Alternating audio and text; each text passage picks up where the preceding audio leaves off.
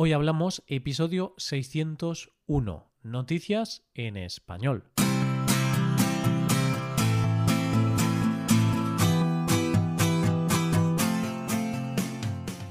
Bienvenido a Hoy Hablamos, el podcast para aprender español cada día. Ya lo sabes, publicamos nuestro podcast de lunes a viernes.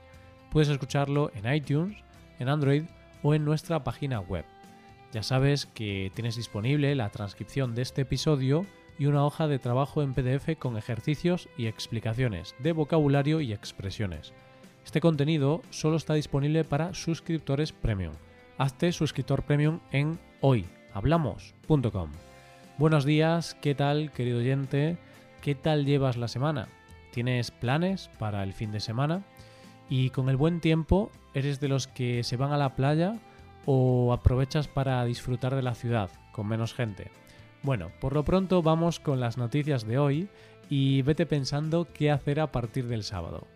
Primero hablamos de la feria de Sevilla, después de un hotel rural y terminaremos hablando de un milagro.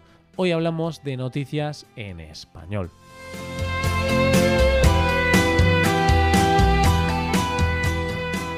¿Sabes, oyente, qué es la Feria de Sevilla? No. Es una fiesta que se celebra en Sevilla, que está en el sur de España, y que dura una semana completa, de sábado a sábado. La fiesta se concentra en una zona de la ciudad donde ya hay una explanada dedicada a eso, y está formada por calles y albero, que es como una especie de tierra amarillenta. La feria está llena de casetas, una especie de puestos donde la gente se reúne para cantar, bailar, beber, comer y pasarlo bien.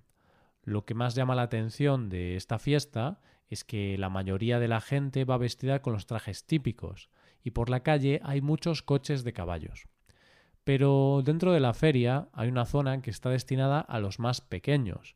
Es una zona con 400 atracciones y que se conoce como la calle del infierno.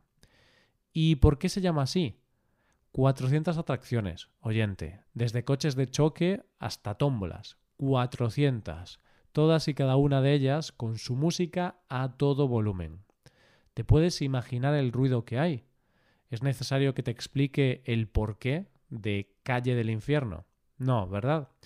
El caso es que los más pequeños y los no tan pequeños disfrutan al máximo de las atracciones que funcionan todos los días hasta altas horas de la madrugada.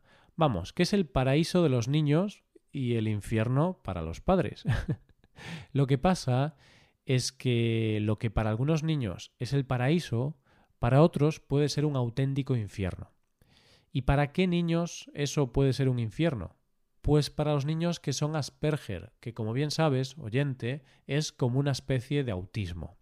Y para intentar solucionar esto, la Feria de Sevilla ha hecho algo que no había hecho en sus 173 años de historia algo que sin duda ya ha creado tendencia y se va a repetir en otras fiestas y ferias. ¿Qué ha hecho?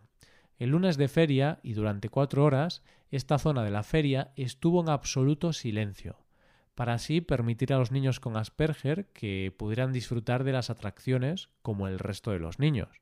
Normalmente el nivel de ruido alcanzado en esta zona es de unos 60 decibelios, lo que hace imposible para estos jóvenes acudir a la feria. Los jóvenes con Asperger tienen hipersensibilidad, así que los ruidos, las luces cegadoras, los empujones y las multitudes les saturan su capacidad sensorial. Esto les provoca ansiedad, sudores fríos y les hace huir y refugiarse en su casa.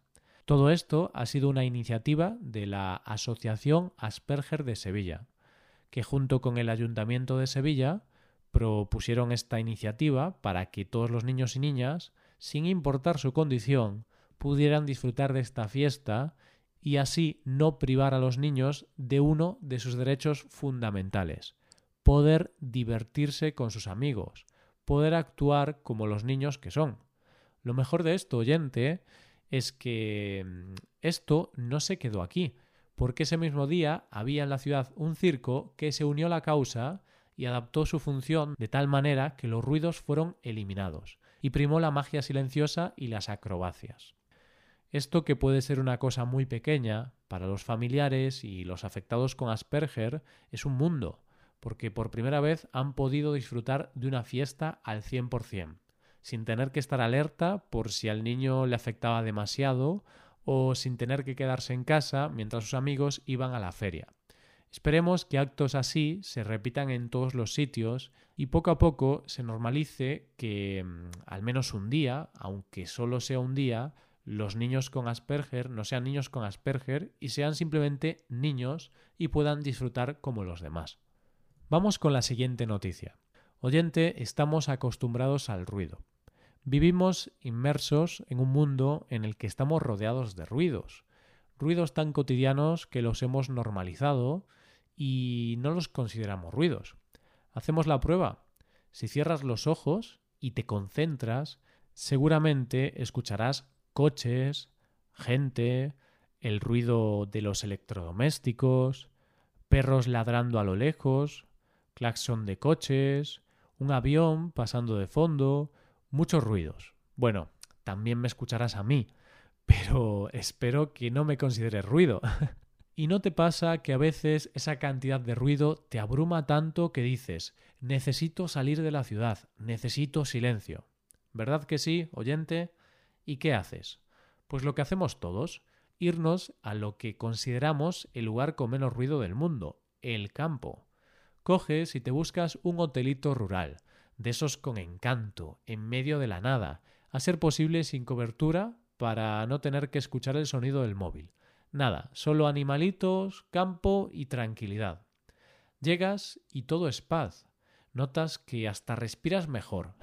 Estás con menos ansiedad. Vamos, que estás relajado y feliz.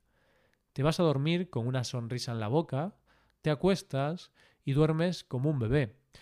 Bueno, duermes bien hasta que algo te despierta. ¿Qué es ese ruido? Ese ruido que para ti es atronador.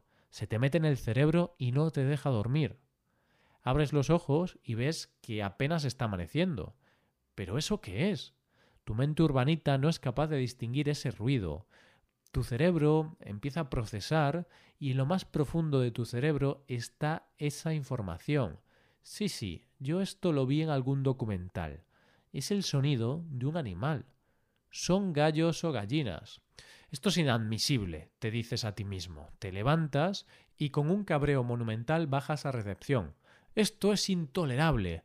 ¿Cómo puede ser que yo venga buscando tranquilidad y pase esto? ¿No pueden hacer callar a esas gallinas? Pues no, señor, lo siento, lo hemos denunciado, pero por ahora no se puede hacer otra cosa. ¿Quiere unos tapones para los oídos?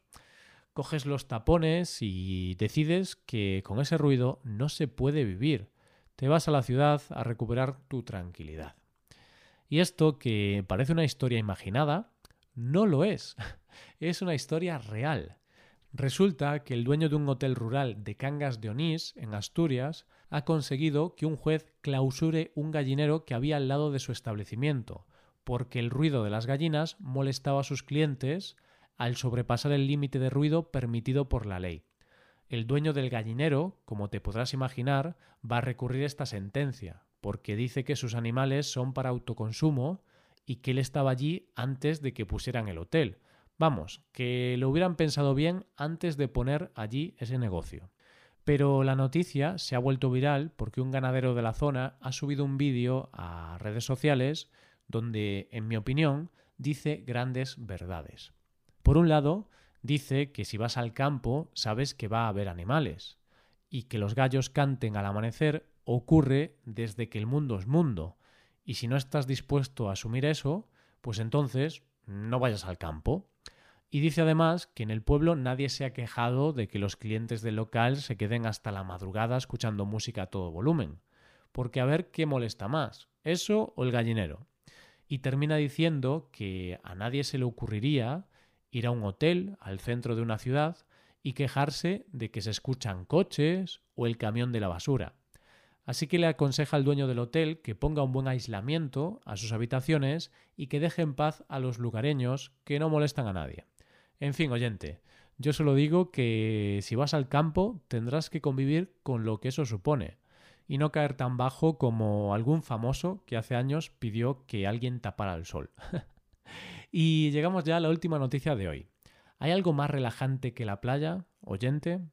Estar al sol, con el ruido de las olas de fondo, sin el alboroto ni el estrés de las ciudades, leyendo un buen libro y quizá escuchar de vez en cuando las gaviotas volar sobre ti.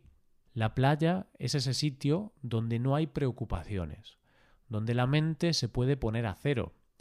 Y la sensación de entrar en el agua es maravillosa. Bueno, puede que al principio esté un poco fría, pero poco a poco te vas adaptando y entonces eso sí que es el silencio. Ahí estás tú y el inmenso mar. Te pones boca arriba, haciendo el muerto, tus oídos están tapados por el agua y te dejas llevar. Pero ¿no te ha pasado, oyente, que a veces, estando en esta situación, has perdido la noción del tiempo y cuando te das cuenta estás más lejos de lo que pensabas? Y es entonces cuando la estampa idílica se convierte en pesadilla, porque ¿y ahora qué? ¿Qué haces? Bueno, lo principal es mantener la calma e intentar nadar hasta la playa. Pero ¿y si la corriente es tan fuerte que no puedes volver? Pues algo parecido le ha pasado a dos jóvenes de 17 años de Estados Unidos, Tyler Smith y Heather Brown. Los jóvenes decidieron ir a la playa en Florida e hicieron lo más normal del mundo cuando vas a la playa, bañarte comenzaron a nadar sin ser conscientes de las grandes corrientes que había en ese momento. Así que cuando levantaron la vista y miraron a su alrededor, no entendían muy bien lo que estaban viendo. ¿Qué veían? Bueno, oyente, más bien hay que decir lo que no veían, la costa. Solo veían mar. Y más mar. El más infinito de los mares. Nada de costa, nada de tierra y nada de gente y es que las corrientes los habían arrastrado dos millas a mar abierto. Intentaron volver, pero era imposible. No podían luchar contra la corriente. Buscaron a su alrededor a ver si había algún barco cerca, algo que los sacara de allí, pero estaban solos. ¿Y qué hicieron? Pues aguantar. Estuvieron a merced de las olas durante dos horas intentando mantenerse a flote. Pero claro, dos horas dentro del agua, intentando volver, intentando mantenerse a flote y con un estado de nervios importante, cansa. Así que, como te podrás imaginar, tras esas dos horas, los menores estaban muy agotados, no podían más. En ese momento, lo que hicieron fue dejar de luchar. Dejaron de nadar y se pusieron a esperar, a ver cuánto aguantaban y a ver dónde los llevaba la corriente y estando así, mirando al cielo, solo podían esperar que ocurriera un milagro. Y como último recurso, hicieron lo único que les quedaba por hacer, rezar. Tyler, mirando al cielo, dijo, Dios, por favor, no dejes que este sea el final. Quiero volver a ver a mi familia. Envíanos a alguien a salvarnos. Y entonces, en ese momento, sucedió el milagro, un barco que hacía la ruta Nueva Jersey, Florida, apareció de la nada, había escuchado los gritos de auxilio de los jóvenes y se dirigió hacia ellos. Los jóvenes no podían creer lo que estaban viendo, sus plegarias habían dado resultado y aparecieron sus salvadores. Rescataron a los jóvenes que, aunque estaban exhaustos, estaban ilesos, y dicen que lo primero que dijeron fue Dios existe. Y tú dirás, bueno, Roy, quizá no es un milagro, quizá simplemente es casualidad. Los chicos estaban allí pidiendo auxilio, la tripulación del barco los escuchó y listo, no hay más historia, una gran casualidad, solo eso. Yo estoy de acuerdo contigo, oyente, de verdad. Yo creo que fue casualidad, claro. Pero dile tú eso a los dos jóvenes, porque es que además hay un dato que no te he contado. ¿Sabes cómo se llamaba el barco que lo rescató? Amén. Así que bueno, puedes creer que es un milagro o no, pero está claro que es una historia bastante increíble. Yo lo único que te digo es que si vas a meterte en el agua, ten cuidado. Vigila siempre la costa y no te alejes demasiado, porque es mejor no tener que recurrir a Dios, ¿verdad? Y esto es todo por hoy. ¿Qué te han parecido las noticias? Puedes dejarnos tus impresiones en nuestra web. Con esto llegamos al final del episodio. Te recuerdo que en nuestra web puedes mejorar tu español de distintas maneras. Por un lado, puedes hacer clases por Skype con profesores certificados y nativos de España, y por otro lado, puedes hacerte suscriptor premium para poder acceder a la transcripción y a una hoja de trabajo con cada episodio del podcast. Todo esto lo tienes en hoyhablamos.com. Esto es todo, mañana volvemos con un nuevo episodio de conversación real y sin guion entre dos nativos. Lo dicho, nos vemos en el episodio de mañana. Pasa un buen día. Hasta mañana.